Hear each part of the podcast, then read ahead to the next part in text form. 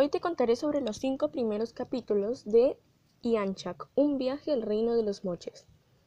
La autora de esta obra es Rosario Arias. En el primer capítulo nos hablan un, poco sobre José Antonio y nos cuentan que el día anterior sus padres les le habían dicho que debían viajar a Trujillo por trabajo. Entonces, él fue a dormir un poco disgustado por esa noticia. Y, al y en, ese, en esa noche tuvo un sueño que era sobre un mundo como de arena y arañas. Y al despertar, que por cierto lo despierta su perro, Cane, que es un pastor alemán, se despierta un poco disgustado ya que no recordaba mucho del sueño, pero sí recordaba lo de la arena y las arañas. Entonces, al desayunar, decide preguntarle a su papá si en Trujillo hay arañas o algo así. Y su padre le responde que no, que para él más bien era como la tierra de la primavera y de los caballitos de Totora, entre algunas otras cosas más. En el capítulo 2, José les debe contar a sus amigos y a sus compañeros sobre su viaje a Trujillo y sobre su cambio de escuela, que por cierto sería se cambiaría a una escuela mixta. Y ahí es donde sus compañeros y amigos empiezan a llamarlo traidor, ya que él siempre había estudiado en un colegio de varones y esta vez estaría en uno mixto. Ahí es donde su amigo, al cual le decía Gordo Cuadros, empieza a molestarle un poco sobre su vecina Patricia, a la cual espiaban y que hasta una vez pusieron un telescopio para poder espiarla. El gordo Cuadros se despide de eh, José y le dice que lo visitará en las vacaciones de julio. Y también en las clases hablaban bastante sobre Trujillo para poder ayudar un poco a José. Ahí es donde José decide preguntarle a su maestra sobre el sueño que él había tenido, pero solamente le preguntó sobre las arañas, no le contó todo el sueño. Y ahí es donde su maestra le dice que los moches representaban arañas y cangrejos o arañas de mar en muros y también en huacos. Y además tenían como dios a una figura mítica que era mitad hombre arriba y mitad araña abajo. Y a ese personaje algunos lo llamaban decapitador o Ayapike. Ahí es donde José se empieza a preocupar un poco sobre este decapitador pero su maestra, para tranquilizarlo, le dice que eso era una historia muy antigua. Luego de esto debían hacer la mudanza, entonces José empezó a empacar todo lo que debía llevar al viaje y lo que no. Entonces así fue como la casa se fue quedando vacía. En el capítulo 3 nos cuentan que era la última noche de José en Lima y la pasaron en la casa del tío Nico. Se levantaron muy temprano para aproximadamente a las 6 de la mañana ir a Trujillo. Y tuvieron una parada en un tipo desierto que ahí había como un mar. Entonces justo pararon y pasó que Cane no conocía el mar, entonces quedó asombrado y estuvieron jugando junto a José. Luego de un tiempo llegaron a el, hotel en el que se iban a hospedar. Y al día siguiente Trujillo los esperaba. En el capítulo 4 eh, empiezan contándonos sobre un muelle fantasmal. Nos dicen que José Antonio corrió hacia la playa como atraído por una fuerza misteriosa que lo llevaba hacia ese muelle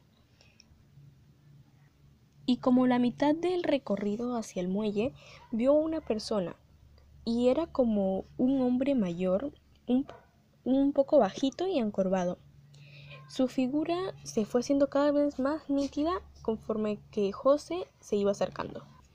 Este hombrecillo en la mano llevaba un palo con el que iba dibujando algo sobre la arena, y además su cuerpo se movía despacio como en una danza en cámara lenta. Entonces José tomó a Cane y ambos pasaron bordeando el diseño que el hombrecillo había dibujado sobre la arena. Este se trataba de una gran araña. Cuando José y Cane pasaron el dibujo, el hombrecillo comenzó nuevamente con su danza y las olas iban borrando el dibujo que él había hecho.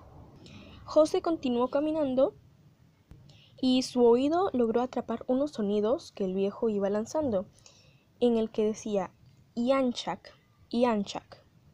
Entonces José Antonio corrió hacia el muelle con ese sonido retumbando en su cabeza. Ya cuando llegó al muelle, observó a pescadores que regresaban en sus botes y también a personas cabalgando sobre las olas. Y ahí recordó todo lo que le había costado pararse en su tabla las primeras veces, y el orgullo que había sentido al lograr eso él solo. Cuando llegó al hotel, José apuntó en su libreta la palabra misteriosa que había escuchado, y al día siguiente debía visitar su nueva casa. Entonces fue con su familia y él se quedó junto con Kanye en la casa mientras que sus padres debían hacer unos trámites. Entonces estaba viendo su casa y se quedó profundamente dormido bajo la sombra de un árbol. Y empezó a vagar por el misterioso mundo de los sueños. Entonces sintió que algo lo perseguía, pero no lograba ver con claridad quién o qué era. Sentía sus piernas como de algodón tratando de escapar, y se caía y se volvía a levantar. Detrás de un muro de adobe eh, había una chica vestida como con una túnica de ocre que lo estaba llamando con la mano. Y logró escuchar Yanchak como un murmuro. Entonces ella lo llamó con la mano para ocultarse detrás de un muro. Pero eh, empezaron a sentir como si estuvieran cayendo por un tobogán de arena. Entonces ella le dijo, no te sueltes de Tazam. Y ahí es donde José se despierta porque Kane justamente lo había estado intentando despertar. Entonces, nuevamente, José escribe la palabra que había escuchado en su libreta. Después, sus padres llegan para ir a almorzar. Y ahí le estaban dando su uniforme y útiles nuevos para su nuevo colegio ya que el día siguiente debía ir a este. En el capítulo 5, eh, José ya conoce su nueva escuela y se siente un poco extraño y también un poco solo, y las clases se le pasan volando.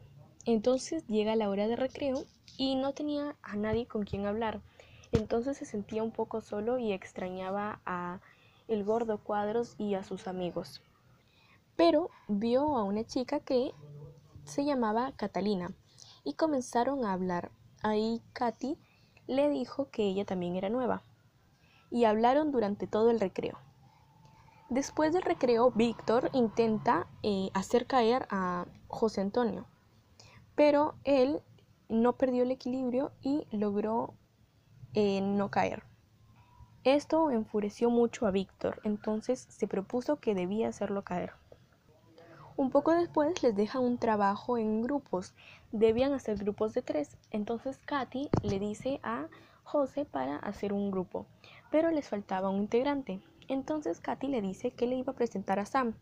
Y en ese momento José piensa que Sam es un chico, pero en realidad es una chica que justamente ese día había faltado, pero que Katy le iba a avisar para formar el grupo. Su tema iba a ser sobre los perros viringos. Terminada la clase, ya era a la hora de salida, y algunos miraron con desconfianza a José y otros también con curiosidad.